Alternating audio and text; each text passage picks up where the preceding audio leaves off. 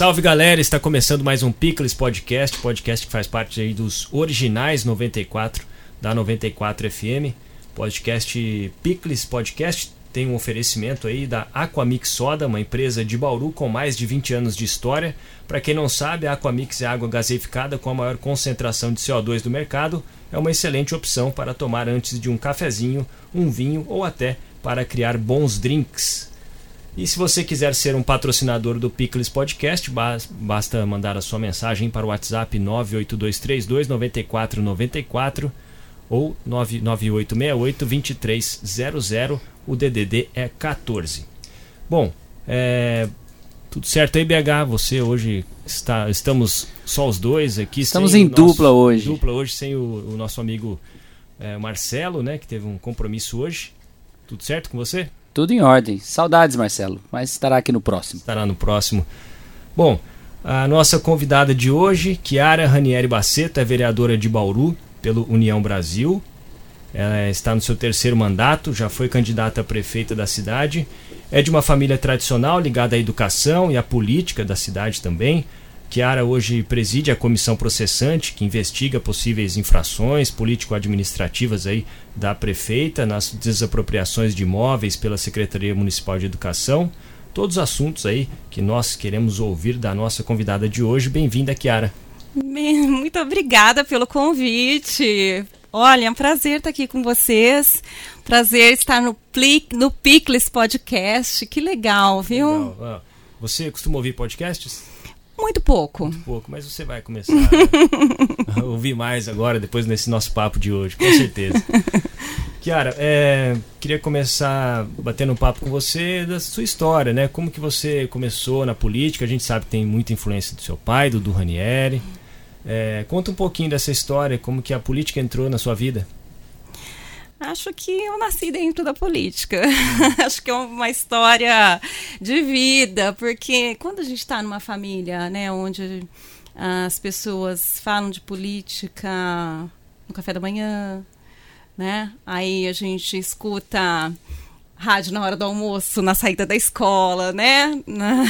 Aí a gente almoça falando de política, e aí no jantar tem política, os de semana, todas as pessoas da política são muito próximas, então a gente conhece todo mundo. Então é uma infância assim que todo mundo é muito muito próximo, né? Não é aquela realidade de que ah, é um político, né, um vereador, um secretário, um prefeito. Então acho que quando a gente tem o secretário dentro de casa, né, o presidente do DAI dentro de casa, né, o presidente de partido, então as reuniões de partido eram na, ca na nossa casa. Então acho que naturalmente a gente é inserido nesse universo, né? Mas eu, assim. Mas os seus irmãos não entraram como você, né? É, mais ou menos. Mais ou menos que eu ia falar. O neto, mais pelo menos, menos, transita bem, né? Foi cogitado é. ser secretário, é candidato a vereador. Isso, Neto chegou a ser candidato a vereador. Ah, legal. Na verdade, o que aconteceu é que é, eu fui chamada a participar de uma eleição para vereadora. Eu era muito jovem ainda, tinha 25 anos. E naquela oportunidade já tinha essa questão né, de ter o um número de candidatas mulheres dentro do partido. E era uma situação assim de. Ah, me empresta seu nome e depois eu substituo. e naquela ocasião, meu pai era candidato a vice-prefeito. E aí eu fui para a convenção com o Nilson Costa. E aí eu fui, fui para a convenção do partido, meio que naquela condição assim: olha, é só para constar ali para a gente fazer a substituição em seguida, porque, né, dificuldade de, de conseguir preencher, né, um, um número adequado de mulheres na chapa. E aí na convenção, quando foi falado, olha, levantem-se aí, né, os candidatos e tal, eu levantei. e aí foi o primeiro susto, porque apesar dos pesares, o meu pai não queria na oportunidade que eu fosse candidata. Ah, ele não queria? Não, Nossa, de é jeito nenhum.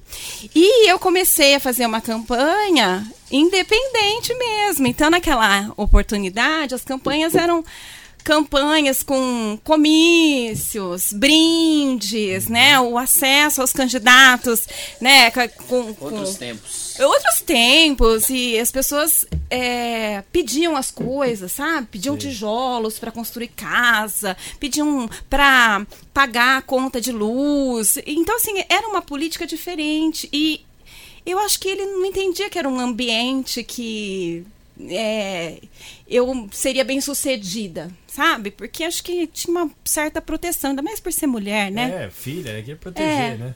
Mas e na época eu... era PFL ainda. Era PFL, PFL era né? PFL. E aí nós começamos assim, eu mandei fazer brindes, então chegava listinha de unha em casa, camiseta, e eu morava com ele, né? Então o meu comitê era a sala da minha casa. A hora que ele viu aquilo tudo chegando, um mês de campanha, começando comício, eu indo, ele entendeu que eu realmente queria. Uhum. E aí ele começou a me ajudar. E eu fiquei de primeira suplente nessa eleição. Olha só. É, então foi bem interessante, fui bem, né? E daí nunca mais saí fui candidata a vice-prefeita na eleição seguinte. Já na... foi a eleição seguinte, você já foi candidata, candidata a vice. Candidata a vice. Com, com, o Luiz Carlos Vale. Luiz Carlos Vale, tá. É. Aí na seguinte, eu fui candidata a vereadora e fui eleita. É, nós estamos a... falando de a, a, primeira em 2000, Isso. candidata a vice em 2004, eleita em 2008. Em 2008, exatamente. Aí o meu primeiro mandato, né, comecei em 2009, grávida. grávida, primeira semana de campanha. Eu Nossa. descobri uma gravidez, eu falei assim, agora, né? Continuo, não continuo, como é que vai ser, tal. Deu tudo certo e Deus no comando. E depois de um mandato, saí candidata a prefeita em seguida, né? 2012, saí candidata a prefeita.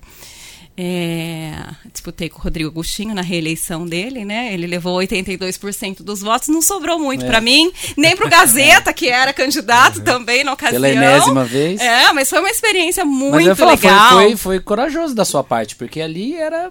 Era para perder. É, é, ele, ele tava num momento que enfim, estava é. desenhado o, o, cenário já. É, não, mas sabe, não sei nem se é muito coragem, sabe? Eu tava. Primeiro mandato era aquela coisa assim, um divisor de água. Será que eu vou continuar? E, e, e não, eu não sabia se eu queria continuar. Eu estava mais para não continuar do que continuar. Então, ser Como candidata. É, ah, tá. Ser candidata a prefeita não tinha quem quisesse também, né? Disputar uhum. naquela ocasião com o Rodrigo, porque era meio que dado a eleição dele né, no primeiro turno com facilidade. Então eu participei assim, despretensiosa, mas para fazer uma discussão. Eu acho que eu cumpri um papel bacana. Só que aí eu não gostei de ficar fora do jogo. Aí quando chegou na eleição seguinte, eu, né, 2016, voltei. Como que é esses quatro anos sem querer ficar fora do jogo, mas obrigatoriamente fora do jogo? Impossível. Uma vez dentro, a gente não se desliga mais. É, deve né? ser uma angústia ali, né? Você... É uma angústia, porque aí, por exemplo, o legislativo, a gente, estando no legislativo, nem sempre a gente consegue os resultados que a gente entende ser o melhor para a cidade, né? Não estando, pior, porque a gente não consegue fazer nada, né? E aí cria assim uma frustração muito grande, né? Aí a gente fala, mas se eu tivesse lá, eu teria feito assim, tal, e, enfim, difícil. E entrou alguém do partido nessa, nessa eleição que você ficou fora? Entrou para vereador? Sim, entrou. E na, na ocasião que eu fui candidata a prefeita, é, nós fizemos uma coligação com o PSDB. Então, o candidato a prefeito era DEM, já aí já era DEM, já tinha mudado de PFL para DEM, né? Uhum. É, o DEM lançou candidato a prefeito, eu, e o Gilson, foi o candidato a vice-prefeito pelo PSDB. Então foram os dois partidos que coligaram, e coligaram tanto na majoritária quanto na proporcional. Então metade dos candidatos à chapa de vereadores era do PSDB, metade do DEM. Então nós fizemos na ocasião, nós elegemos na ocasião é, o vereador Fernando Mantovani, que teve um problema né, com a com a eleição, porque. Ah, foi o episódio do jornalzinho. Jornalzinho da, do, do, do Conselho de, de, de, Leigos da Igreja Católica. Sim. E aí ele perdeu o mandato, né? E o Segala era o primeiro suplente e assumiu. Ah, então, assim, Legal. ficou um, um, mandato um pouco dividido. Mantovani e depois, na sequência, o Segala, né? Certo. E aí, nessa que você fica fora, existe uma articulação do partido? Você consegue participar de alguma coisa? Alguma decisão que o partido tem que tomar? Não, meu pai era o presidente, né? Então, assim, as reuniões do partido continuavam sendo é. ali, né? Só que assim, eu já era casada, né? Tinha filha pequena, então, assim, era um outro momento. Eu até tentei não participar muito das reuniões e tal, sabe? Uma coisa assim, ai, deixa fora, né? E depois que a gente perde uma eleição pesada, como é de prefeito, a gente fica naquele, naquele tempo de ressaca eleitoral, sabe? Se recuperando. Ah, não quero mais saber tal. Mas chega numa. Passa um tempinho, a gente já tá bem de novo, né? Sim. E aí a gente começa a querer participar e, enfim. É, vai chegando próximo da eleição. Eu, eu acho que o mais difícil para quem está na política é isso. Vai chegando próximo da eleição é, quem já esteve no meio é muito procurado. Mas sai candidato, tal, não sei o quê, por que não? Ah, aquela coisa. E aí, a gente, a gente acha que a gente é, tem capacidade para fazer um bom trabalho, né? Uhum. A, gente, a gente tem um chamado. E aí, fui de novo. Pra... É, eu acho que. Desculpa, Bela. Pode ir, pode ir. No, eu acho que é uma sensação que você deve ter a, a, cada final de mandato, isso. Não sei se continuo, se eu tento de novo, porque eu, eu lembro de, no começo dessa atual legislatura, você falar que é, você não sabia se ia sair candidato, e aí você recebeu muito apoio da doutora Telma. E ela te incentivou, falou: não, vai, vai. E no fim você foi. Acho que é. foi a segunda mais votada nessa foi. última agora, né? É. É, é muito... Então surge essa dúvida sempre. Ah, é, porque assim, o, desgaste é muito grande, né? Eu acho assim, ninguém tá porque é, é, não gosta. A gente gosta, né? Primeiro de tudo, a gente gosta. A gente sente que a gente tem condições de fazer um, um, um trabalho importante. A gente sabe onde a gente é, tem posicionamentos que decidem às vezes, e isso é muito importante, né? O que acontece muitas vezes, por exemplo, comigo, né? Eu tinha perdido meu pai, que sempre foi a minha referência no município e, e em todas as orientações políticas, né? E eu assumi a presidência do DEM. Então, assim, a minha responsabilidade como presidente do DEM era diferente de quando eu era só vereador. Então, assim, eu montei uma chapa de candidatos a vereadores, né? E aí a gente tem uma responsabilidade de dar o trato igual. Eu montei para a majoritária, eu apresentei um candidato a prefeito competitivo, né? E, e aí eu também tinha que trabalhar nas campanhas, né? E, enfim, organizar o partido para isso. Então foi um trabalho diferente. O que aconteceu foi que quando começou a campanha, eu comecei a fazer para os outros e não fazer a minha. E aí, eu, né, eu falava, e aí, o que vocês estão fazendo? E a gente tinha muito contato, né, com as pessoas mais próximas, até, até uma vizinha de casa minha, né? E o Segala, partido, sempre foi vereadora ao lado do Segala, né? E aí eles diziam para mim o que estavam fazendo, e jornalzinho, e panfletinho, não sei o que. Eu falei, eu não estou fazendo nada e tal. Envolvidíssima com, com outras formas de campanha e dos outros, né? E montar grade de quem vai para TV e quem não vai para TV, aquela coisa toda. E a minha campanha ficando para trás. Quando deu um mês para terminar o prazo de campanha, eu não tinha feito nada, né? E aí até uma até uma eu falo que até uma até uma durante a pandemia ela se aproximou de mim como se fosse uma, uma irmã mesmo, né? Tipo, é, ela ia para padaria, ela passava na minha casa para saber se eu queria pão. Ela é verdade. ela comprava coisa para o filho dela, ela comprava para as minhas filhas e levava em casa. Então, assim, a gente fazia sessões online, terminava a sessão, ela ia para minha casa, a gente ficava no jardim conversando. E muitas ações da saúde, embora eu não fosse da comissão da saúde, é, quem estava junto com ela também era eu. Então foi criando assim um vínculo muito grande. E, e acho que é a hora que muito sóbria, né, na política. Muito, né? muito. E acho que a hora que ela viu que eu não estava fazendo nada, falou: "Kiara, ela me mandou a planilha dela, os contatos dela, o que que ela estava fazendo, como se fosse assim, faz por favor. E aí eu fiz. Uhum. Eu fiz panfleto, né?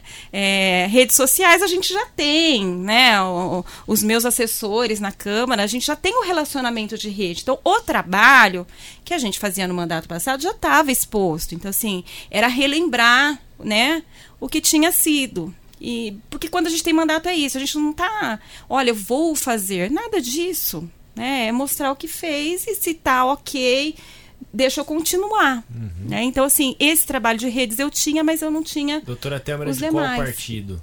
A Thelma era solidariedade. Solidariedade, não tinha nada a ver com. Nada a ver, nada a ver. Parceria, né? É, acho que eu acho que essa essa amizade é, na política ela é muito rara, muito rara. E a perda da Thelma foi um, assim, um, um baque muito grande, né? A forma como aconteceu, a rapidez, a velocidade, é, o momento, né? O começo de mandato, aquela situação de eleição de mesa. É, nós somos excluídas totalmente das discussões de eleição de mesa, sabe? Então, assim, ela sentiu muito aquele momento, né? Ela sentiu por outras situações também públicas que envolviam ela, a família dela. Então veio assim uma sensação de que é, as coisas poderiam ter sido mais leves no final da vida dela, sabe? Eu acho que ela merecia é, mais respeito, mais mais reconhecimento da contribuição dela politicamente, né? Eu acho que não deu o tempo suficiente. Mas eu acho que tudo que ela fez está aí, né? Eu, e o tempo vai mostrar, não é uhum. verdade? A gente tem tempo para reconhecer ainda. Com certeza. Né? E, e propor aí homenagens também. Com certeza. É tem algum, algumas formas, né, de, de, de eternizar, porque o, o legado está aí, mas sei lá, um, um, nome de, de uma rua, enfim, o um, um nome de um plenário, algumas coisas ajudam a, deixar mais. Uma unidade de saúde. Oh, aí sim. Né? Muito legal. Se Deus queria, quiser, nós vamos conseguir, né? Eu quero voltar na, na, na, questão de campanha. Você acabou de descrever a campanha mais recente, uhum. mas que, e, que foi é, peculiar por você presidir o partido. Mas descreve um pouco ah, como é a correria de uma candidata. Acho que a, a prefeita tem deve ser, imagino que seja mais cansativo, preparar para debate, hum. famoso corpo a corpo, né, de percorrer a cidade e tal. E aí diferenciar um pouquinho da campanha de vereadora, que imagino que também só descansa depois, depois que as urnas são abertas. É, olha só. As campanhas elas foram se modificando, né? Cada campanha é uma campanha. É impressionante como existem as particularidades. Eu disse que a primeira campanha a gente tinha comício. Então, assim, toda noite a gente estava num bairro diferente, o que eu acho riquíssimo para quem é candidato, né? Porque conhecer a cidade toda, nem sempre, né? Quem é candidato conhece. Aliás, pouquíssimas pessoas conhecem todas as regiões da cidade, em detalhes. Então, ir para os bairros era muito rico nesse sentido, né? E o corpo a corpo que você tem quando você vai para um comício, né? Mas tinham outras situações que eram complicadas. Como eu falei, as pessoas pediam muito, né? E não entendiam que o candidato não, não poderia, né? Alguém ia ceder, né? Ao que estava sendo solicitado. Então, assim, é, houve essa evolução para não ter isso. Aí a gente foi para um, um momento que o corpo a corpo é, ele era muito direcionado a caminhadas com o candidato a prefeito. Né, onde o candidato a prefeito ia, e aí aquele, aquela legião de candidatos juntos, né? Então, em bairros tinha também, centro da cidade, algumas coisas para fazer volume, outras coisas para realmente é, é, aproximar os candidatos dos eleitores. E essa última eleição, completamente diferente, né, com pandemia, foi uma eleição fria. Os candidatos a prefeito, claro que os candidatos a prefeitos foram para as ruas, né? É, nós vimos né, que realmente estavam indo e tentando de alguma forma mobilizar as pessoas para estarem na rua, caminhando junto, é, como se esperava. Mas foi uma campanha já bastante consistente em redes sociais. Foi a primeira campanha que pôde haver impulsionamento, porque até a eleição passada não podia. Né? Então, assim, essa já pôde, com, algum, com algumas restrições, obviamente, né? Mas também já com lei geral de proteção de dados, então não é para todo mundo que se podia enviar uma mala direta, então você tinha você tinha que ter os contatos, você não, não poderia pegar, por exemplo, uma mala direta, por exemplo, eu, diretora da faculdade, como é que eu vou pegar a mala direta dos meus alunos e mandar material de campanha? Eu não posso, né? Como é que eu vou mandar e-mail? Não posso. Então, é, tinham algumas restrições que a gente tem que procurar se atentar, mas no meu caso, a minha campanha, é, eu acho que eu visitei seis lugares. Não fui em nenhuma caminhada. E foi todinha feita em material impresso, né? Que eu fiz uma panfletagem na cidade toda. E nas redes sociais né? Que aí eu tenho dois anjos que cuidam das minhas redes, Tiago e Felipe. Dois baita profissionais. Dois, dois que fizeram um trabalho belíssimo, né? Com aquilo que a gente já tinha, então, assim, não, não produzir algo excepcional para a campanha, não. Foi realmente relembrar aquilo que tinha sido feito e deu muito certo, né? Eu fui a segunda mais votada. Aliás, o seu mandato é diferenciado nisso também, né, Kiara? Até nos assessores. Nos seus assessores são dois caras de comunicação, né? Assim, não são de outras profissões, então são duas pessoas que entendem muito do que estão fazendo, né? Eu acho que isso dá um diferencial bastante, bem assim, mais consistente pro mandato. É, o eu, Thiago. Assim, desse outro ó, lado eu observo. E os dois trabalharam comigo anteriormente. O Thiago trabalhou comigo na campanha para prefeita. O Thiago fez toda a minha assessoria de comunicação. Então eu falo assim, o, o Tiago é engraçado porque ele escreve exatamente o que eu falo, né? Então é, um, é, assim, uma sincronia. Eu falo, gente, eu falei isso mesmo, mas como que, sabe, as mesmas palavras, tudo certinho. Não tem uma correção, não, não tem nada. Eu falo, eu entrego para eles e eles fazem assim milagres né? Eu falo assim, ai, posta isso. Não, eles pegam minha fala na tribuna e, e, e, eles fazem daquilo lá um N publicações, né? Então, assim, é uma expertise que o Thiago tem que. É, porque ele, tem, ele é muito preparado, porque é difícil isso. Né? E o Felipe, o Felipe tem esse lado de comunicação, mas o Felipe é da área de gestão. Uhum. Então tem essa essa coisa de que um vai mais para um lado e o outro vai mais para o outro. E o gabinete, quem toca são eles. Né? Eu faço o lado político, eu troco as discussões e tudo mais. Mas gabinete, é, atendimento mesmo de gabinete, encaminhamento e tudo mais, quem faz diariamente isso são eles. E fazem com uma excelência que eu só recebo elogios. E eu tenho a né? impressão né? de que pode ter influenciado, porque mais vereadores têm jornalistas hoje entre os assessores, né? É, é eu acho num, imprescindível. Num passado não é, recente mesmo, tinha mais aquela coisa assim, daquele, daquele assessor que era o braço direito de campanha, que... Tem muito ainda, né? assim. o, não, o que faz rua, né? É o... É que atende as demandas ali. Ah, Isso. Com todo respeito. Militante. Eles, eles, Militante eles do partido, papel, né? Enfim.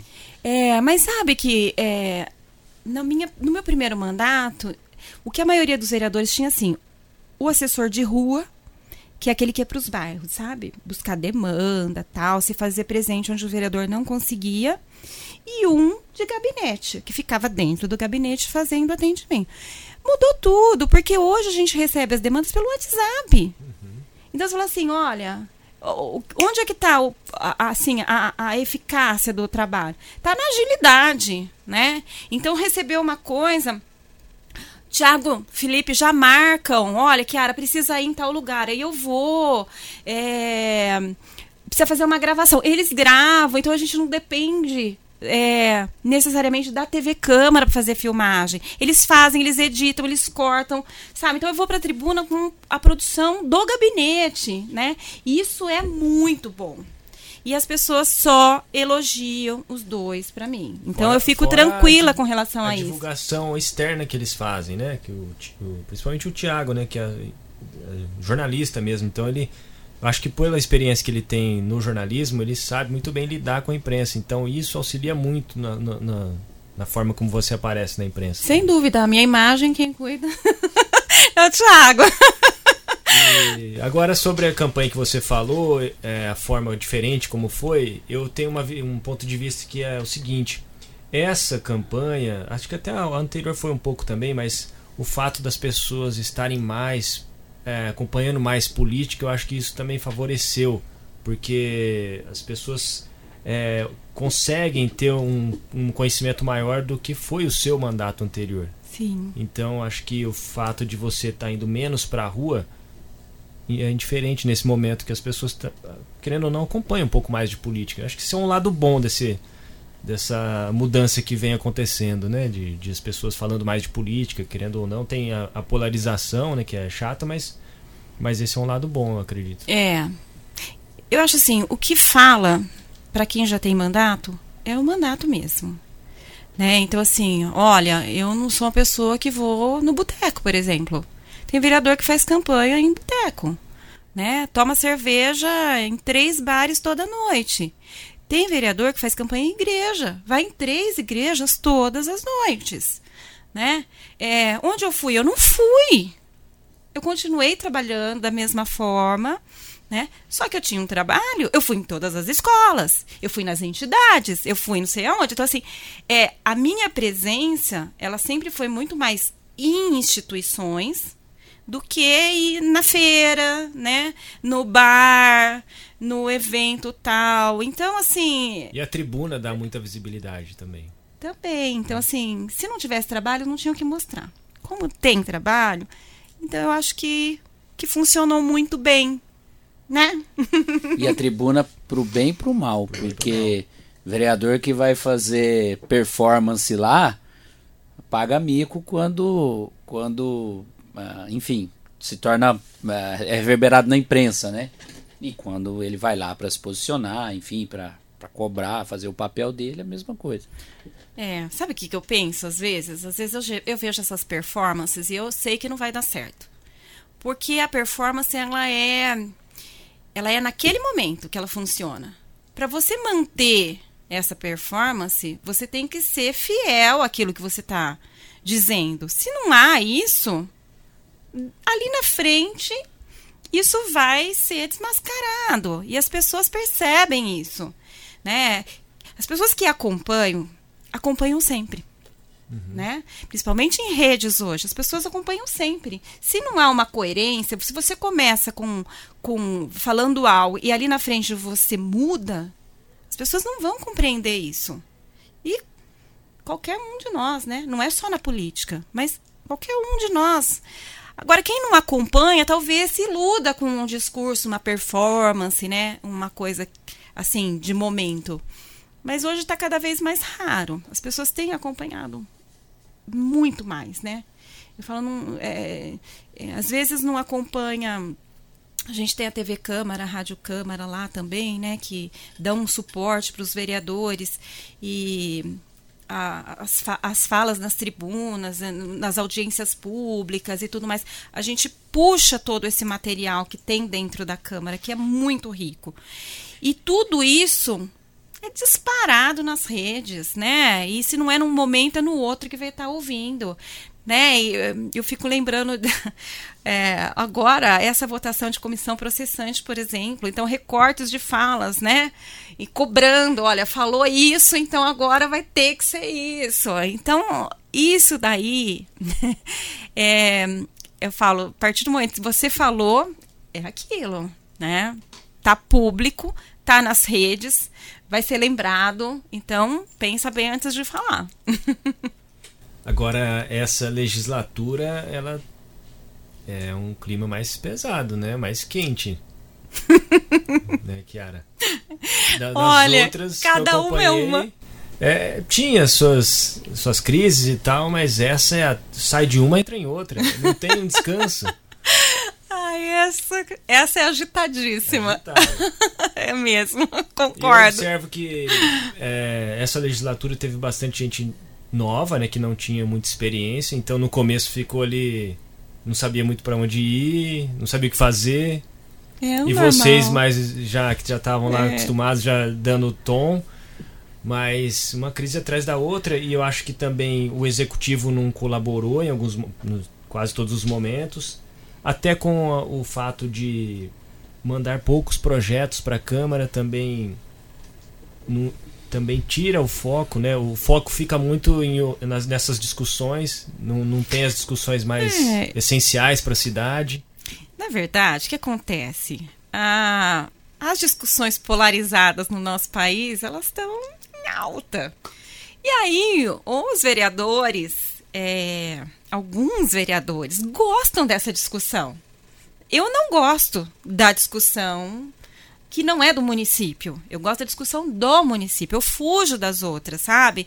Não é uma coisa que me atrai. Mesmo porque essas outras discussões sempre acabam em rompimentos. Né? Eu falo até nas famílias, né? Acabam em rompimentos. Eu não gosto, eu acho que cada um é cada um. Se for falar de ideologia, cada um tem a sua. Não é porque eu gosto dessa que não tem nada de bom na outra, sabe? É, então eu fujo. Eu, eu falo assim, eu sou uma pessoa que entendo que a política ela tem que ser discutida é, levando-se em consideração tudo que tem de bom. Tem de bom na extrema direita, tem de bom na extrema esquerda, onde é que as ideologias vão melhor, e a gente tem que convergir. Né? Aí eh, existe muita crítica para o centro. E aí falam centro e centrão, que ninguém nem as pessoas confundem o que que é centro, o que que é centrão, e aí vira uma coisa só, como se fosse uma coisa horrorosa. Ah, é, então o centro é horroroso. Então o que vale é o quê? Extrema direita? É a direita? Porque a direita está no centro também. O que não está no centro é a extrema direita. Não, então não. O centro é ruim, então o que vale é a extrema esquerda. Gente, para com isso. Onde é que nós vamos chegar nisso? Pouco interessa isso. A pessoa quer saber de resolver os problemas dela, quer vaga na escola, quer assistência na saúde, quer uma assistência social que funcione, entendeu? Quer segurança, quer saneamento. É, o nosso meio aqui é o outro. A gente tem muito problema para discutir. Então, tem algumas discussões que fogem. Eu não gosto, não participo né? Eu sou muito seca, né? Aquela coisa assim, é, favor ou contra título de cidadão pro Bolsonaro? Sou contra, ponto, acabou. Não vou ficar discutindo por que, que eu sou contra. Entendeu? Não, é cidadão bauruense? Não, fez o que para Bauru? Nada. Então, sou contra. Pronto, acabou. Ah, mas ele vai fazer. O que, que ele fez? Ah, não fez. Então, não é cidadão bauruense. Tanta gente merece um título de cidadão bauruense que mora aqui, que se dedica, que constrói a cidade. A gente deixa de dar para um para dar para um outro porque, ai, vai, não sei o que. Louco. Sabe? É esse tipo de coisa que eu não gosto. Então, temos muito assunto para discutir. Não tem projeto, realmente. Projeto de executivo não tem. Não tem. É pobre de projeto executivo. Mas a gente tem muita situação para discutir. É muito problema que nós temos na cidade. Né? Com executivo ou sem executivo, nós temos que discutir. É o nosso papel. Né? Até nessa questão de não estarem se importando com esquerda ou direita, e sim né, com um fato, né, algum, algo pela cidade, eu vejo que muitas vezes acontece aí uma, uma dobradinha em algumas situações com a Estela, que é um partido que seria né, o oposto do, do que você está. E muitas vezes vocês estão convergindo lá num, num debate, no caso do, da, da CEI da educação, no, na investigação que vocês fizeram antes da CEI, vocês estavam juntas, muitas vezes concordando, na maior parte do tempo concordando, né?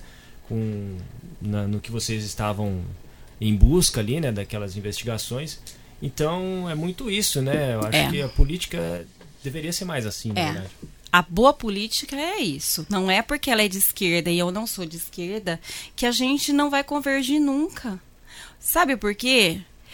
É, os problemas que ela entende que precisam ser resolvidos, eu também entendo. E todos os vereadores entendem. E todas as pessoas da cidade também entendem. As pessoas enxergam os problemas. Então, é, quando a gente deixa a ideologia de lado e foca no problema, a gente vai conversar com todo mundo. O problema é, ai, porque fulano não dá para conversar, porque Beltrano não dá para conversar. Como assim? Lógico que dá para conversar né? E vai ter momentos que nós vamos discordar. Então, o fecha escola e o abre escola era eu e a Estela. A Estela queria fechar, eu queria abrir. E nós convergimos nesse momento? Nunca, mas não ia ter nunca uma conversão. Mas a hora que a gente fala, precisa reformar, precisa investir, precisa contratar, precisa é, é, arrumar uma alternativa para merenda, lógico que nós vamos convergir, né? Então, é isso. Eu, eu tô doido para chegar no processante. Mas... Nós vamos chegar, mas eu, eu tenho uma oportunidade de, de tirar essa curiosidade com você que está na política há muito tempo, que conhece os bastidores, para tentar explicar para a gente por que no momento desse de, ele, de eleições gerais tem tanto candidato a deputado que a gente sabe que não vai ganhar, que a gente sabe que vai ter uma votação inexpressiva, que não vai passar nem perto de, de, de de consciente eleitoral.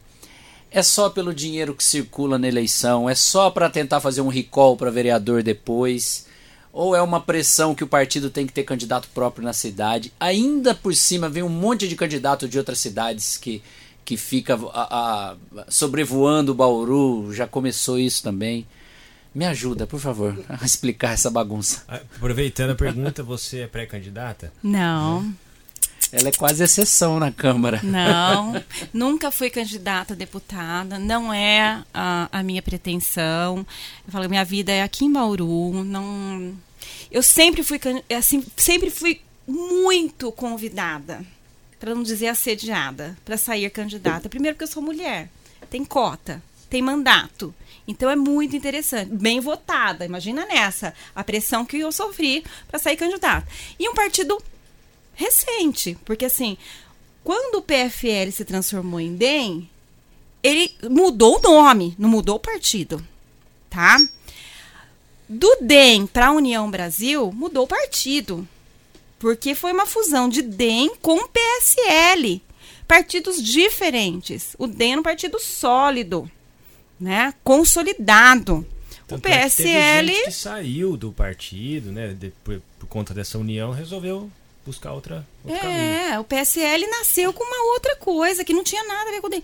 A hora que virou isso, eu nem tô mais no diretório. Eu me neguei a participar do diretório do União Brasil. Eu, eu era presidente do DEM. Então, assim, não é a continuação do DEM. Não é o que eu esperava. É, me dói pensar que acabou aquilo que nós construímos né, ao longo de tantos anos, né? Ah, Vocês foram consultados nesse processo? Não, que consultados nada. Quem somos nós? Nós somos e é, e é muito isso. É, Estou falando isso até para chegar nessa situação de candidatura a deputado, né? Os candidatos a deputados são do diretório estadual, não são do diretório municipal, tá? Então, o diretório estadual ele vai decidir onde é que ele quer ter candidatos. Então, por exemplo, Bauru é uma região administrativa. Não ter candidatos é uma coisa meio esquisita. Mas, por exemplo, a eleição passada, nós não lançamos. O DEM não lançou. Nem candidato a deputado estadual, nem candidato a deputado federal. Tá? Então, o que, que a, gente, a gente fez? A gente apoiou candidatos que eram aqui da região, né? É, o partido se interessa muito em eleger candidatos a deputado federal, porque o tamanho do partido é definido pelo número de deputados na Câmara, né? Então, é, o, o, foco maior, às vezes a gente pensa, ah, é presidência. Não. O partido, ele quer ter uma participação nas decisões e é na Câmara. Né? Então, esse foco aí de deputado federal faz com que aqueles que já estão com mandato queiram permanecer. Né? E como é que se permanece? Aumentando o número de votos. Como é que aumenta o número de votos? Com os candidatos a deputado estadual que estão nas mais diversas região do, regiões do estado trazendo voto. É 100 votos num município, 200 no outro, mil no outro, 2 mil no outro. É assim que funciona.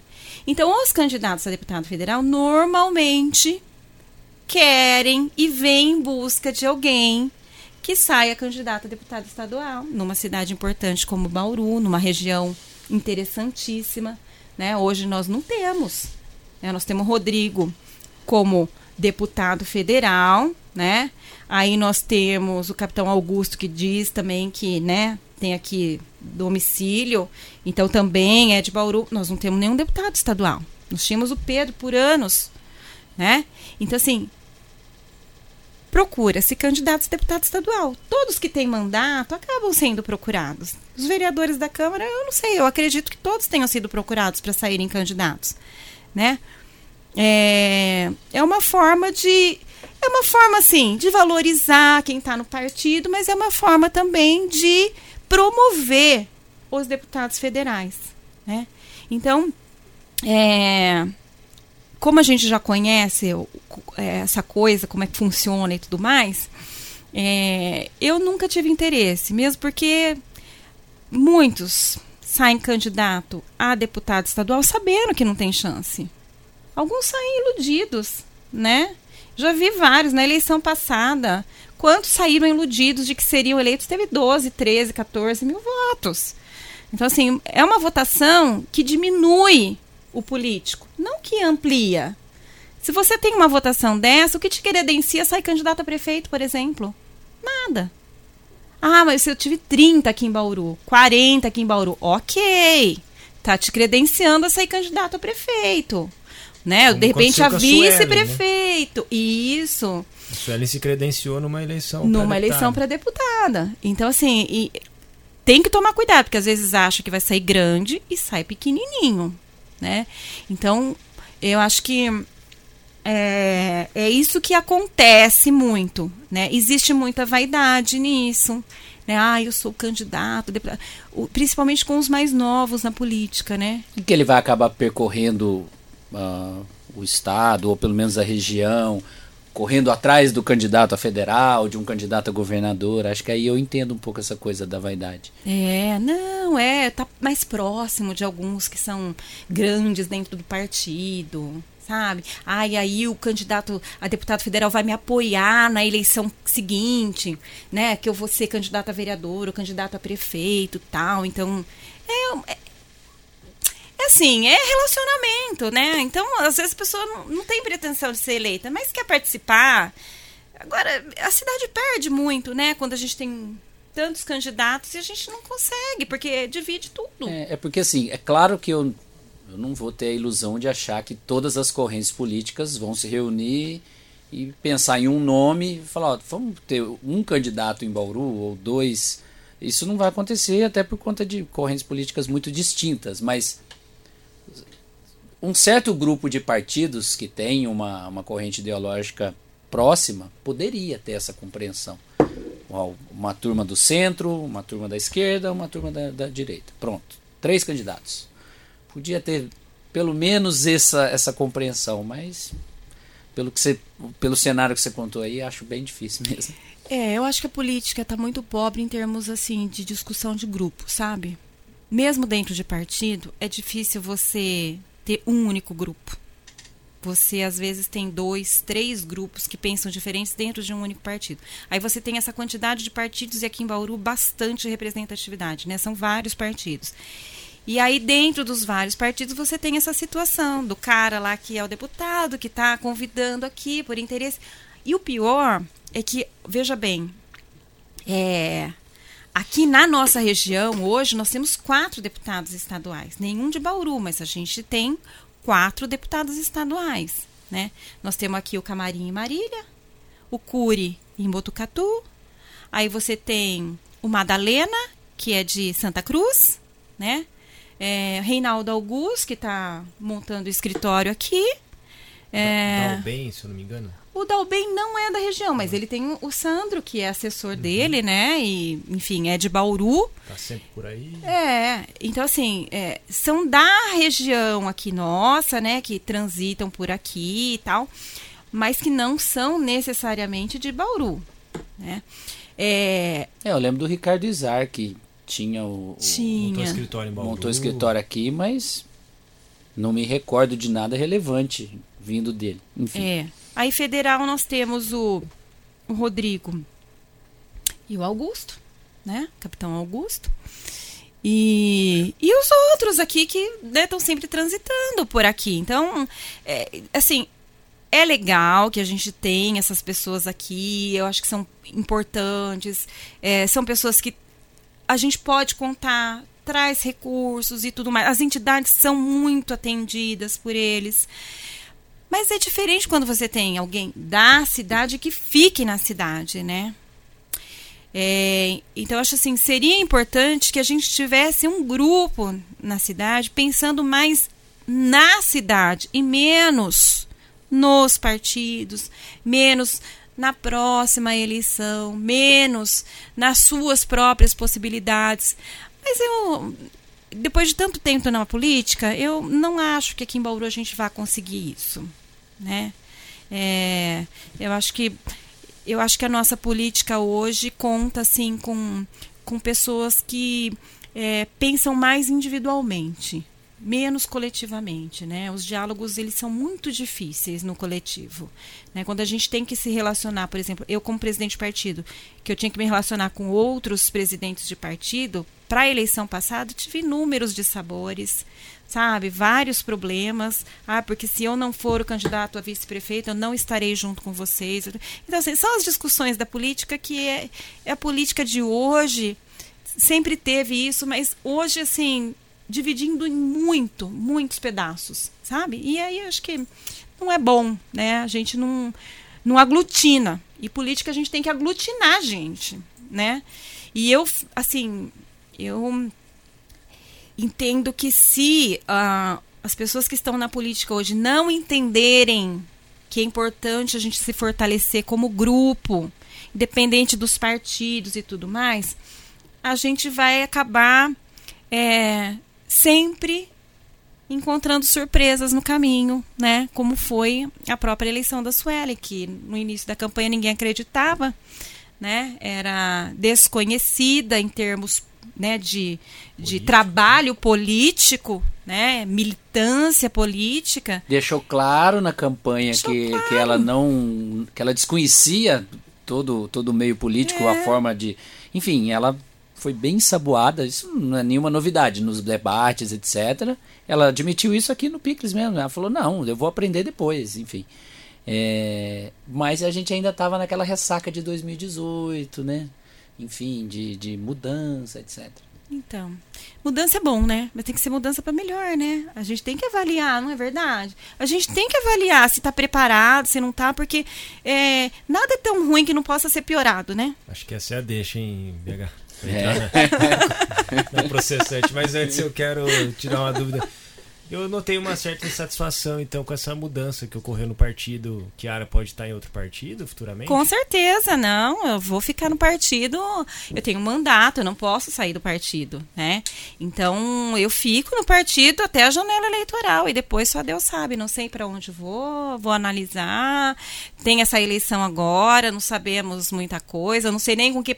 O meu partido, eu não sei nem com quem vai apoiar. A princípio, ou o Bivar já desistiu, ou não? Ah, pre... sei é, lá. A gente, é, a gente percebe que ele só tá ocupando uma cadeira fictícia ali de candidato próprio. Acho hum, que não vai hum, acontecer. Né? Quem é Bivar, né? é, tá insatisfeita. Tá.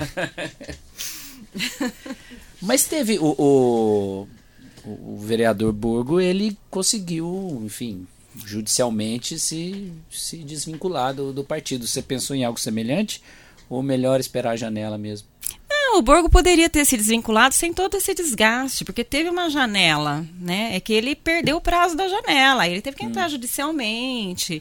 Enfim, é, ele é candidato, né? Ele não queria ser candidato agora, ah, tá. né? Pelo União Brasil. Então, aquelas coisas, né? Que aquela confusão toda, né? Era PFE, PSL, aí é bolsonarista, mas agora não é bolsonarista, é, é o outro candidato, né? Aí o partido que ele foi não mudou o nome, continua da mulher brasileira. Então, assim, é, são essas loucuras, né? Esses voos que as pessoas fazem é, sem muito destino certo, né? Eu não, não faria nenhum voo precipitadamente. Eu acho que eu estou ainda num grupo muito importante. Hoje nós somos em três vereadores é, bastante atuantes na Câmara. Eu, o Segala e o Meira.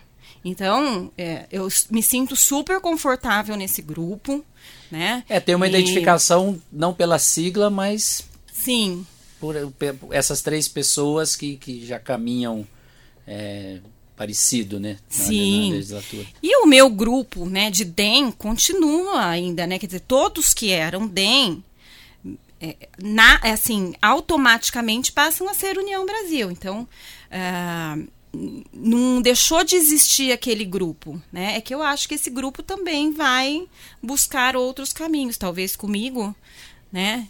É, mas também não tenho pretensões políticas. Então, assim, é uma coisa bem despretensiosa mesmo. Vamos aguardar essa eleição, tal. Né, eu sou amiga do Rodrigo Garcia, né? Então, há duas semanas atrás, quando de repente saiu uma nota pública de que o União Brasil não apoiaria a candidatura do Rodrigo Garcia, eu falei, Rodrigo Garcia foi PFL, DEM, tem uma história com a gente, como assim não vai apoiar ele? Vai apoiar quem no estado de São Paulo? A hora que eu falei, vai apoiar quem? Me deu uma tremedeira. Eu falei, tô fora disso. Eu vou ficar quietinha no meu canto, esperar, né?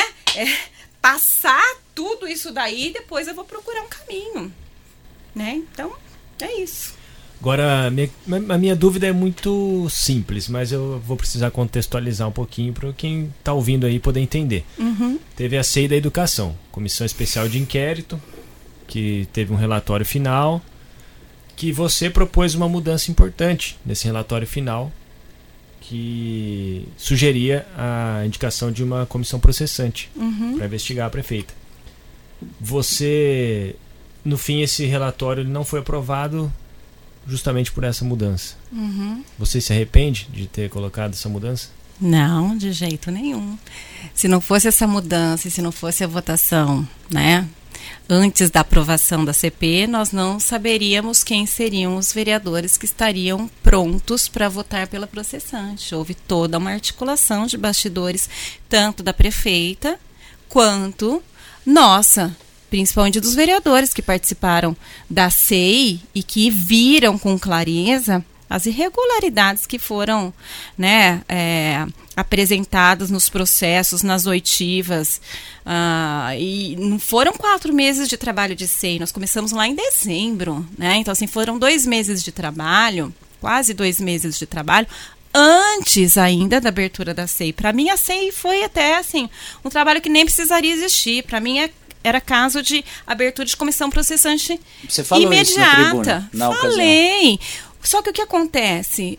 Não basta um grupo querer, tem que ser a maioria. Então, trabalhar a maioria é, É um uma jogo coisa xadrez, complicada. né? É o- então, assim, como é que a gente teria a maioria? A mesa se afastando e os suplentes assumindo. Quando o Nilson Costa teve o problema com a merenda escolar e foi montada a processante dele, foi exatamente nesses termos.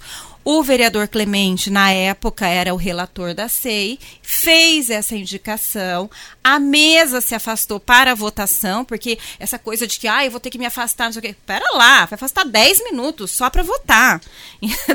É, eu Então, não entendi assim, aquele embrólio até agora. ah, o embrolho é desculpa. É isso, embrolho é desculpa. Né? Eu tenho que justificar de alguma forma que eu não sou contra o relatório da SEI. Agora, o relatório da SEI é extremamente importante.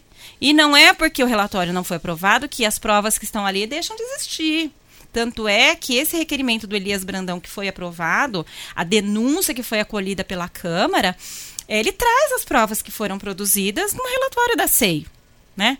E que estão nos processos da própria prefeitura. Então, não tem, não tem E o justificativa. relatório foi, o, o- o relatório foi, não foi aprovado por conta desse, É, eles dizem que Esse foi por acréscimo. isso. Eles dizem. é, enfim, é porque assim, só para ficar claro que não invalida, porque é, um documento bastante robusto, né? Sem Então dúvida. não, é, não invalida o que tem ali de provas. De jeito nenhum. É, é, um, é uma é uma situação assim que a gente vê que é, é difícil para os vereadores da base. É muito difícil para os vereadores da base votarem por uma processante. Não é fácil. Então, assim, é, tinha vereadores que até queriam votar pela processante, que entendiam que havia irregularidades. Mas como que vai votar se eu sou da base da prefeita? Entendeu? É muito difícil. É, o Bira como foi é que vai muito lá tirar, corajoso. Como é que vai lá tirar foto? de na- ter mudado o como é que vai lá voto tirar dele. foto na, na inauguração da fonte, na inauguração da É. pracinha? Não, Depois de difícil. E o que sofre? Você pegar, por exemplo, o Bira. O Bira é um pastor. Está sendo retalhado dentro da igreja dele. Então, assim, é muito difícil. É muito difícil. É pesadíssimo E o então, o processante. Bira totalmente identificado, né, com Totalmente, governo. base, né? É, Bira Podemos, Podemos com é, Indurb e DAI no começo do governo já, né? E depois continua lá no DAI, e aí aquela coisa de que o jogo, né? Ó, vou tirar o DAI, né? Vou passar para outro partido. Aquela, é o jogo. Esse jogo. É Aí vem outro vereador muito e começa a acusar o presidente do DAI, outro vereador da própria base. que- Isso, é o jogo. É o jogo. E faz um agradinho lá pro outro, né? Que tá pedindo uma atenção em determinado bairro, faz um agradinho lá pro outro que tá é, pedindo uma atenção para determinada instituição. É assim.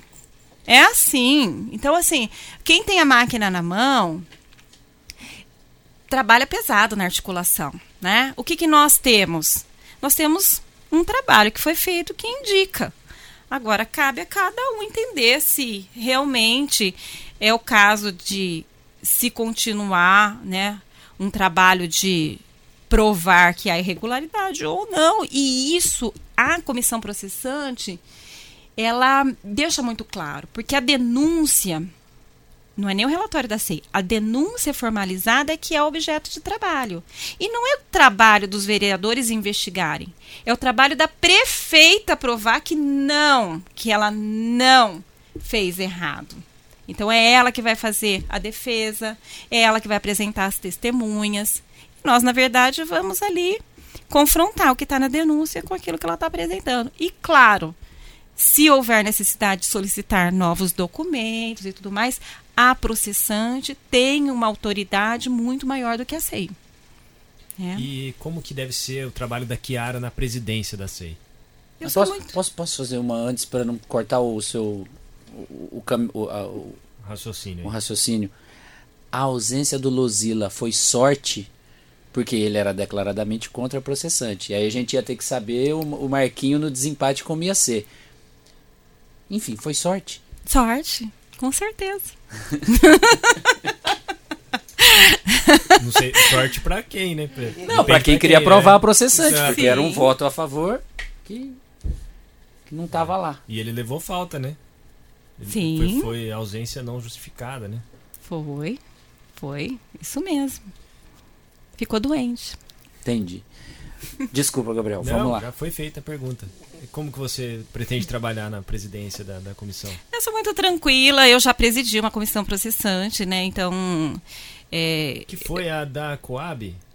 não, foi a das viagens. Ah, das viagens. Das tá. viagens que tinha o Fábio, o Sandro Sola. e o Gazeta denunciados, né, por causa de viagem para.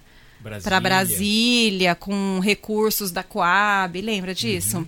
Ela acabou não se finalizando porque acabou o mandato nosso, né? Então Foi. tinha prazo. Qual é a preocupação é, nos trabalhos da comissão processante? Cumprir rigorosamente o que determina o decreto 201/67. O mais difícil de uma comissão processante é seguir o rito do processo.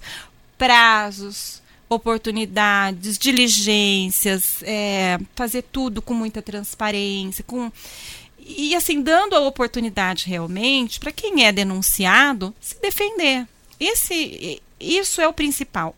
Os advogados, normalmente os advogados, e eu vivi isso na outra comissão processante, eles se apegam ao processo. Né? Se realmente está seguindo o processo. Imagina, nós não somos advogados, eu não sou advogada, nenhum membro da comissão é advogado.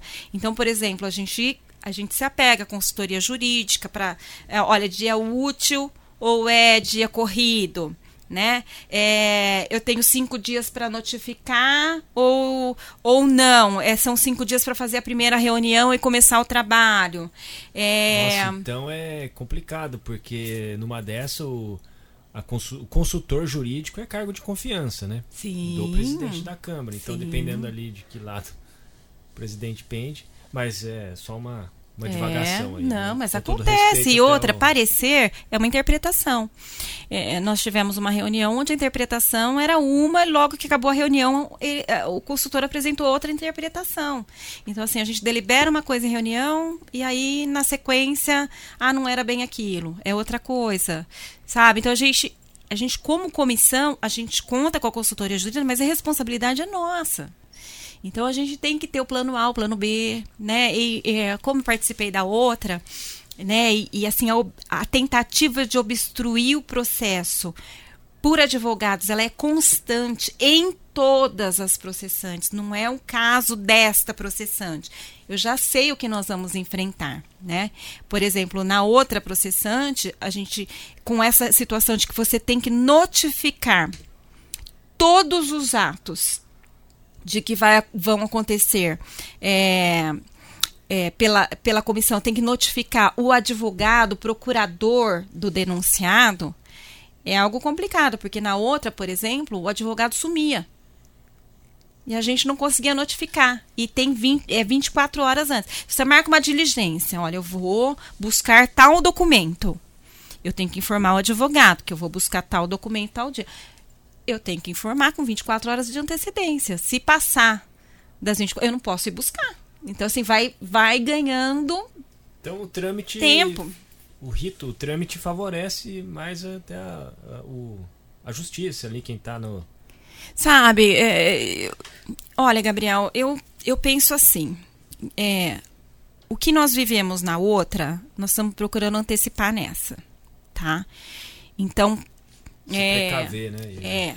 Então, assim, algumas coisas nós já estamos oficiando para que não tenha essas dificuldades. Né? Eu acho que tudo, quando tudo é combinado, tá tudo certo. Nós estamos garantindo o direito de defesa. Né? Eu acho que aí se os advogados tentam se apegar ao processo, não tem muita justificativa. Claro que sempre há risco, né? As processantes que não, não dão certo, ou as que, as que é, chegam no resultado pela cassação do mandato e depois perdem na justiça, é, é, na grande maioria das vezes, é por conta do processo né, da, dos trabalhos da comissão processante, o rito processual. Então a gente tem que tomar só esse cuidado realmente e dar oportunidade, enfim. As coisas vão acontecerem na medida que tiverem que acontecer. Não deixar essas brechas, né? É. E qual o rito agora? Sim, tem a notificação, né? Precisa enviar a notificação para a prefeita. Aí é, qual é o prazo? Como que funciona daqui para frente? É. Ó, a comissão foi aprovada é, na segunda. Nós já nos reunimos na terça tá? Nós teríamos cinco dias para estar tá iniciando esse trabalho e notificar a prefeita. Então, na terça, nós nos reunimos para encaminhar na quarta-feira a notificação. Prefeita desapareceu, não apareceu na prefeitura, tá? Então, não conseguimos notificar na quarta. Hoje, não conseguimos notificar pela manhã. Tivemos a informação de que ela estaria fora de Bauru chamei a reunião imediatamente, porque a gente tinha que deliberar se nós iríamos continuar a tentar notificá-la ou se nós faríamos essa notificação via publicação no Diário Oficial. Então nós fizemos a reunião, pegamos o parecer do jurídico, olha, vamos tentar por uma cortesia fazer uma visita e fazer a notificação e encaminhamento da denúncia. Liguei para o chefe de gabinete, né? Confirmou que a prefeita não estava em Bauru, então que essa notificação poderia ser feita né, na quinta-feira é, com é, a prefeita já em Bauru, que estará na sexta-feira que a prefeita estará em, em Bauru. Ok, então agenda para mim um horário, porque nós queremos fazer né, um gesto de cortesia, os três vereadores da comissão levando para ela essa notificação, encaminhamento da denúncia. Ah, eu não tenho agenda. Não tenho agenda da prefeita. Olha, então, por favor, verifica a agenda que nós queremos levar pessoalmente. Não, não conseguindo notificá-la, publicação no Diário Oficial do sábado. Então, nós deliberamos por isso. Né? Agora, é difícil, né? Porque, olha só, quinta-feira da semana passada, feriado. Sexta, ponto facultativo. Sábado, domingo. Segunda e terça, Brasília. Quarta, não aparece na prefeitura. Quinta, vai para São Paulo. Então, assim, o que garante que a prefeita estará em Bauru para ser notificada dentro do prazo? Nada. Então, nós temos que estar preparados para fazer essa notificação de acordo com o decreto 201, que permite que, na ausência da prefeita, se notifique pelo Diário Oficial. E é isso. Não precisaria disso. É. Não precisaria disso. Porque o advogado já foi lá na Câmara buscar a ata. Então, assim, mais que notificada, mais pública que foi a, né, já deu entrevistas e tudo mais, falando dos vereadores, inclusive colocando os vereadores numa situação complicada, né? Acho que não há nada de pessoal nisso. Acho que é importante entender que é, uma pessoa pública responde por uma cidade, né? E se e se há uma denúncia e a Câmara acolheu, tem que respeitar que a Câmara acolheu e oferecer a sua defesa. É qual é uma relação, da, né? Da processante tem quanto tempo? Tem. Então, nós temos 90 dias para conclusão dos trabalhos. Conclusão dos trabalhos é até votação em plenário, tá? E isso tem que acontecer a partir da notificação. O prazo 90 dias começa a contar a partir da notificação. Da notificação. Ah, tá. Então, por enquanto. Não está correndo tá o prazo da notificação. Ah. Só uma ressalva que esse programa foi gravado na quinta-feira, 23 de junho, porque talvez as, a, talvez não, as, as coisas já, já desenrolaram enquanto você ouve esse podcast. Porém, o Gabriel ganhou um ótimo material para informação. Sem dúvida.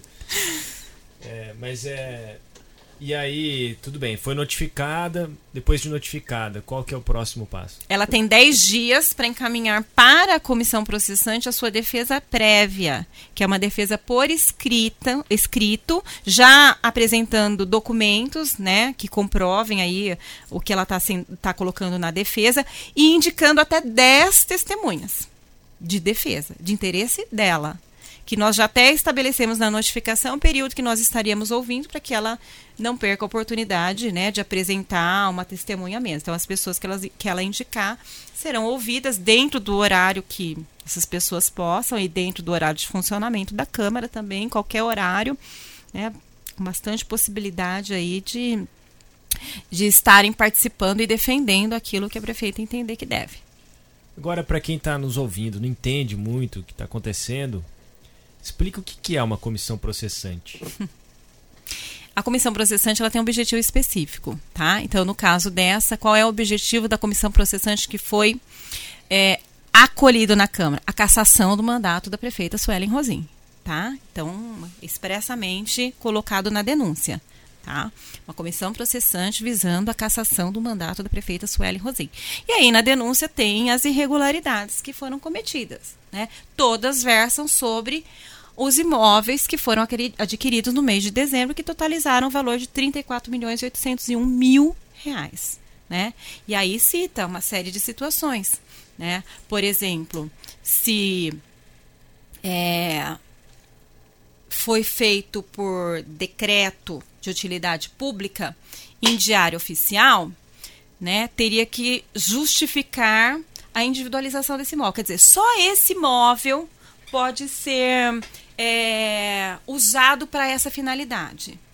E o que acontece? Os imóveis foram desapropriados para uma finalidade e viraram outra finalidade. Né? Há imóveis que é, não necessariamente é, respeitaram essa situação de individualidade. Poderia ser feita uma licitação, por exemplo.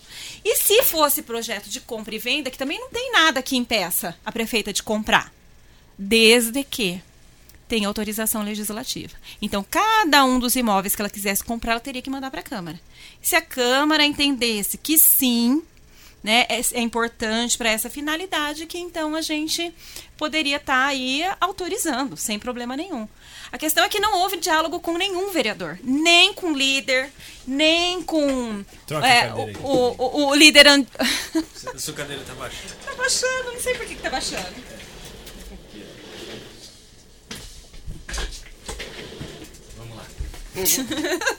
Eu fico Podcast é assim, é. show de bola. E aí, bom. Não teve diálogo. Não teve diálogo. Mas aí então ela vai ter. Todos vão ter a oportunidade de se defender. E, e aí os vereadores vão criar um relatório. Que esse relatório vai indicar alguma coisa. Se é a cassação ou não. É isso? É. Então, e aí vai a votação. Quantos votos é. necessários para a cassação? Doze votos é, maioria qualificada. Então, dos 17 vereadores, 12 teriam que votar pela cassação para resultar nesse pedido que consta da denúncia. Né? Então, assim, é, tem outras situações na denúncia que são é, bastante significativas e outras situações que podem aparecer durante a processante.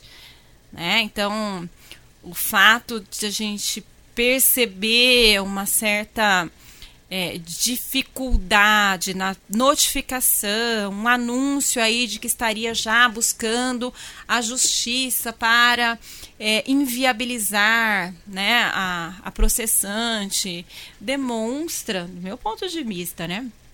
Demonstra bastante preocupação por parte da prefeita com o resultado dessa processante né? E o que na semana passada a gente não viu, né? Foi uma alegria completa, uma segurança muito grande. E vou confessar para vocês, eu fui para segunda-feira na sessão sem expectativa nenhuma de aprovação da processante. Por isso que eu perguntei da sorte, eu fiquei surpreendido com, com, com o resultado. Então, e eu fiquei mais surpreendida ainda de ter sido sorteada para participar é. da processante. E mais ainda, de ser a presidente da comissão processante, né? Então, eu fiquei é, bastante surpresa e bastante feliz também, porque é um trabalho que eu acho que é importante ser feito e acho que eu vou saber fazer direitinho. Agora, contando 90 dias, calculando aí, vai dar final de julho, final de setembro, vai estar na cara do gol da eleição tem alguma alguma influência o, o clima eleitoral ou não? Tipo, um vereador cravar um voto é, no, no meio desse cenário, enfim? Ah, eu não sei o que, que pode acontecer. Eu acho que se a processante seguir numa linha de transparência, de justiça, e trouxer elementos que convença de uma coisa ou de outra, né, ou pela cassação ou não, eu acho que não é um momento de eleição que faria diferente diferença. E, e, os vereadores que estão na comissão processante, né, por sorte, também nenhum é candidato. Né? Então a gente vai ter a tranquilidade para se dedicar, para fazer o trabalho. Né? A prefeita não é candidata, né? Então, eu acho assim, as pessoas que estão Ela envolvidas. Não, é, mas aí, enfim, não faz parte do governo, né? Oficialmente, pelo menos, não faz parte do governo. Então, eu acho que não é o caso. Eu acho que a, os trabalhos do legislativo continuam, não é a eleição que vai fazer diferença, né? Nos trabalhos, nas discussões e nos encaminhamentos. E a prefeitura também não para. Então, às vezes as pessoas falam, ai, mas é um prejuízo para a cidade, um momento desse. Que isso? As pessoas não querem saber disso. As pessoas querem saber. Fez errado? Tem que investigar. É isso que as pessoas querem hoje. Né? E é o nosso papel. Nós não estamos lá brincando. É o nosso dever de ofício. Nós somos eleitos para isso. Não dá para se esquivar. Principalmente quando se trata de educação. Agora, com tanto problema na educação queimar dinheiro, pera lá, calma lá. Não é assim. Fazendo a surdina sem conversar com ninguém, ninguém. Comprar sem ver o imóvel que está comprando, calma lá. Nós temos que entender o que, que, o que, que é isso daí, né? Agora, pelo que vocês conseguem observar neste ano, 2022, é, a Secretaria de Educação está conseguindo fazer os gastos divididos como deveriam ser? Para não sobrar o dinheiro e acontecer o que aconteceu ano passado? Planejamento zero. Zero. Então pode ser que chegue em dezembro. Zero. Sai comprando. Vou dar uma nota para essa Secretaria de Educação. Zero. Vai dever nota ainda no final do governo. Uma vergonha. Nenhum planejamento. Os imóveis que foram comprados em dezembro, olha, olha isso. A casa que foi comprada do lado da EMEI Manuel Brandão. Foi comprada casa do lado para fazer o quê? A ampliação da escola. O único imóvel que você vai dizer é justificável é a individualização desse imóvel? Esse sim. Por quê? Porque era a única casa do lado da escola e precisava ampliar aquela escola, aumentar a vaga e tudo mais. Na semana passada, durante a sessão, eu pedi para que o, o Tiago e o Felipe fizessem contato com a diretora da escola. Eu falei, será que começaram a usar? Porque até os trabalhos, o final dos trabalhos da SEI, não tinha começado a usar aquele imóvel. A diretora disse que não tem a chave, que nunca entrou no imóvel. Nunca e que nem para guardar inservíveis estava sendo utilizado. Qual era a pressa de comprar? Engenheiro arquiteto não conhecem o imóvel. Está no relatório da Não conhecem o imóvel. Os terrenos que foram comprados, dois terrenos, fazer uma e-mail e uma MF. Engenheiro arquiteto não conhecem o imóvel, não foram ver. Dos imóveis que foram comprados, nenhum eles foram avaliar. Engenheiro arquiteto da secretaria. Como assim? Aí vai a pessoa que cuida do, do da execução orçamentária da, prefe... da, da Secretaria da Educação é, buscar em sites é, prédios escolares que estavam à venda. Como assim? Tem engenheiro arquiteto lá, tem diretor de departamentos, diretor de departamento não sabendo de nada. Gente, é uma coisa assim absurda. Absurda. Você compra alguma coisa cara, sem ver, ninguém compra. É, tanto é que tem prédio com estaca colocada lá para não cair. Exatamente. Ninguém compra, ninguém investe 35 milhões sem saber onde está investindo. Ninguém. E ninguém investe 35 milhões sem discutir com algumas pessoas próximas. Por que, que não discutiu com ninguém? Essa é a questão? Essa é a questão. Irregularidade tá nisso, tá em não discutir com a Câmara e tá na, na forma como foi feita a compra. Processo, e os, assim, no processo, claramente, procurador dizendo não faça assim. Tem minuta de projeto de lei no processo para mandar para a Câmara. Não mandou porque não quis. A orientação do jurídico era para que fizesse. E aí tem valores tem que são questionáveis também. Desapropriação ou Versus foi compra, compra e venda. Compra e venda. Compra e venda tem que passar na Câmara.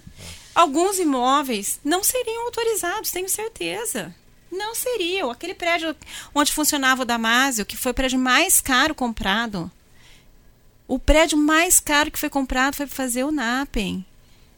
Que funcionava em três salas no prédio ali da, da, da Duque de Caxias e que funcionou na modalidade EAD durante dois anos e meio até esse semestre. Então, assim, pagar mais de 6 milhões naquele imóvel, sendo que há dois anos atrás foi pago dois por quem tinha comprado. Então, assim, umas coisas que não se justificam. E aí não ampliou uma vaga em creche, em EMEI, sendo que a prioridade é essa, tem um termo de ajustamento de conduta com o Ministério Público. Oficialmente, nós temos 585 crianças na fila de espera, aguardando vaga. E extraoficialmente, muito mais, porque esse cadastro tem que ser atualizado todo ano. Agora, mais uma dúvida de leigo. É, esses 34 milhões, eles eram carimbados para esse tipo de, de gasto Ou, porque é o, o, o, nós leigos falamos assim, pô, podia ter melhorado a merenda, melhorado o mobiliário, melhorado uh, comprar computadores, etc. Reformado esses, escola. Reformado escolas. Esses 34 milhões, o carimbo é só o carimbo de educação. Podia ter gasto nesse tipo de coisa e não com imóveis. Com certeza. É, a única coisa que fica de fora dos 25% que obrigatoriamente né, a lei de responsabilidade fiscal obriga a ser investido é a merenda e o transporte. Né? Então, a merenda e o transporte são além dos 25%. E, e, e aí, é, nesses 25%, pode ser investido onde for necessário.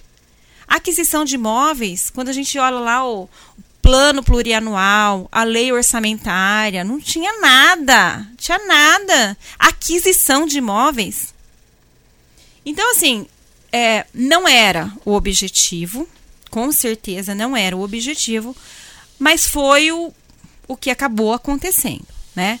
A gente fala parte tecnológica das escolas precária, parte de infraestrutura física com demandas de reforma, demandas de ampliação, é, uma série de coisas, playground que é, precisa de manutenção, é, é, equipe, né, pessoal que faz falta.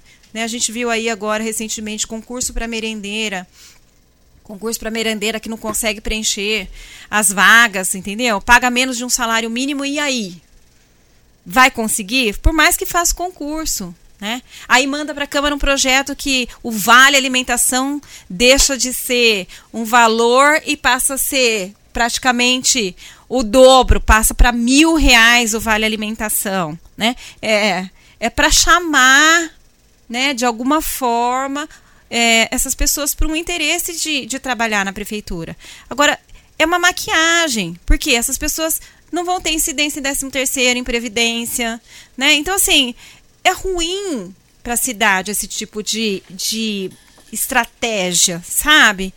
É, professores, professores para fazer substituição em escola. Você não tem, entendeu? Tá todo mundo dando aula. A hora que fala do professor tem a dificuldade de fazer substituição. Tem tanta coisa. Eu fiz algumas contas, sabe? É, com todo esse valor, né? Se dividisse esse valor por igual para cada uma das escolas da rede, cada escola receberia mais de 400 mil reais para investir na sua melhoria. Entendeu? Então, assim, é um valor considerável, muito considerável. Você falar ah, 400 mil reais para qualquer diretor de escola privada, falar assim: nossa, eu faço uma bela de uma reforma aqui, né? E não é isso. A gente vê lá a Secretaria da Educação. Foi para aquele prédio que foi comprado. O aluguel da Duque continua até agora, faz seis meses que mudaram. Então, assim, continua pagando o aluguel. Telefone não funciona, gente. Telefone da secretaria não funciona. Não tem telefone. Meu Deus! Mas o prédio da secretaria tem um bunker. Isso é uma... Do almoxarifado. Do almoxarifado. Do almoxarifado. não, assim, é difícil, sabe? A gente sente porque é, as coisas que não são feitas com transparência, que não são feitas discutindo com quem faz parte, né? É, causam, claro que causam, né? Uma decepção muito grande. A gente poderia ter participado, a gente poderia ter discutido, a gente poderia é, ter chegado num consenso de que alguma coisa era importante, outra não era importante. Mas ninguém é dono da cidade. Sabe? Democraticamente, o prefeito tem a sua função, mas a Câmara Municipal também tem. E não adianta dizer que o prefeito é mais importante do que os 17 vereadores da Câmara. Não é assim. Para isso que existe, né? Para isso que existe prefeitura e existe Câmara. Não são as ações é, autoritárias do prefeito né, que serão é, bem avaliadas pela população. Não é assim. Né? É por isso que tem 17 vereadores. Se não tinha sentido, faça o que quer. Não é? Faça com a sua autoridade o que tem que ser feito. Não precisa mandar para a Câmara discutir. Não, não conversar com o Conselho Municipal de Educação, não conversar com os diretores de escola, não conversar com ninguém da educação. Nem com quem está dentro da secretaria. Então, assim, desculpa, né? É o, pra mim é o fim, o fim dos tempos, não é possível. Kiara, o papo tá excelente, mas nós temos horário a cumprir aqui. Tá acabando o nosso prazo. Infelizmente. E ficou coisa para falar. Ficou hein? coisa para falar. A gente nem falou da Kiara à frente da FIB. Ah! É, ela imagina a paixão, Ai, né? Ai, é precisa de um ainda. programa só pra falar da FIB. Não, acho que vai valer um, um novo convite pra Kiara aí em breve também. Ah, eu venho. falar de outras coisas. Nossa, eu venho. Vai ser um prazer. Bom, é, a gente tem duas perguntas finais que são sempre feitas aqui para os nossos convidados. A primeira é, eu queria que você falasse um, o seu lugar preferido na cidade de Bauru. Ah, minha casa. Ah, mas ah, isso aí não vale, né, Ah. Alguém já falou casa aqui? Pode falar já, minha casa. Mas é, a gente pede mais alguma é, gente... coisa. Então a FIB. Aquela, você cresceu naquela casa que tem dentro da FIB? Eu cresci. Minha vida foi ali. Ah. E teve uma época chácara, que eu, né? eu era diretora, eu, eu comecei, a FIB começou e eu já era diretora acadêmica. Eu comecei é, como diretora junto, né, com a, com a FIB. E a gente começou é, no centro da cidade e, e, e, no mesmo momento que nós começamos, na oportunidade já se começou a construção do campus da FIB, né? E, e foi um, um campus pequenininho, foi pensado, né, para atender sala de aula do curso que a gente tinha, uma sala de biblioteca, uma sala de laboratório, tal, a parte administrativa muito pequenininho. E aí foi foi crescendo. Mas nessa nesse nesse período eu não era casada. Então eu passava assim, tipo, 15 dias sem sair dali. Sabe aquela coisa assim? Eu trabalhava de manhã, tarde à noite, era 13 horas de trabalho por dia. E sábado e domingo também, porque você imagina, né? É, todo mundo trabalhando dentro da faculdade, em casa. E aí a gente comia, falando da faculdade, brigando, né? Entre todos, família de italiano, aquela coisa maravilhosa, né? É, então eu passava, minha vida estava dentro ali da faculdade, né? A vereança me trouxe essa libertação também, porque eu fui pra fora, né? Me trouxe aí pro centro. Ah, pra tudo. Então, mas a minha vida, eu falo, a minha vida é na educação. Minha vida é a FIB. Eu falo, eu, eu adoro política, eu me dedico, eu gosto, né? Mas a minha vida é a FIB. A Kiara é professora.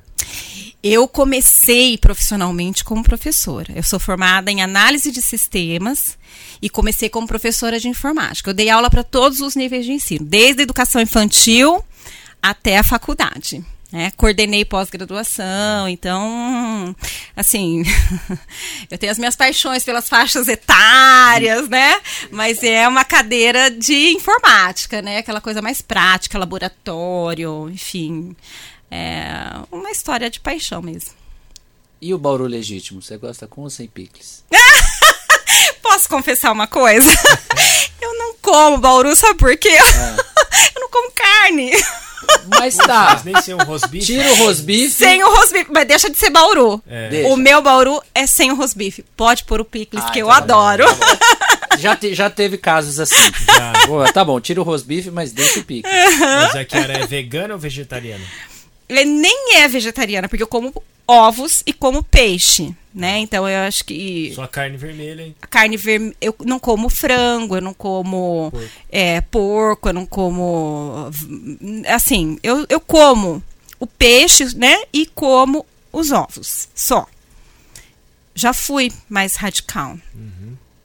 Mas Aí começa a faltar proteína, aí tem que voltar um pouquinho. Não, mas na verdade eu parei de comer carne aos 18 anos. Ah. Então é muito Também, às tempo. Vezes, eu falei uma besteira aqui, porque tem proteína em outros alimentos. É, na verdade, assim, o peixe veio, voltou pra minha vida quando eu engravidei.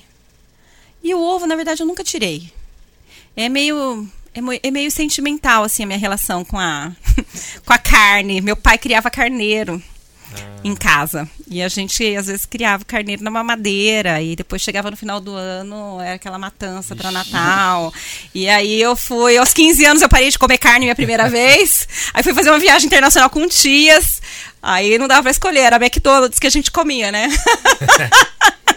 então, voltei a comer, mas aí quando eu fiz 18 anos eu parei definitivamente. Tem uma passagem no, no livro Joanim, do Paulo Sérgio Simonetti, que ele conta a história do avô dele, lá na casa que hoje a TV Tem, que lembrou um pouco o que você falou. Que chegava nessa época de festas, era aquela matança da bicharada pra ceia, assim, e ele, criança, ficava não sei nem qual é o adjetivo que ele usou, mas ele ficava vidrado vendo aquilo. Nem com, não era nem morbidez e nem é, o contrário, nem ojeriza. Ele só ficava de olho na, na, naquela bagunça, né? Enfim, me lembrou essa história. É. Fica a dica do livro. Joaninho. Legal, Joaninho. Isso aí. Legal. Kiara, muito obrigado pela, hum. pela presença aqui no Picles. Ah, adorei o Picles.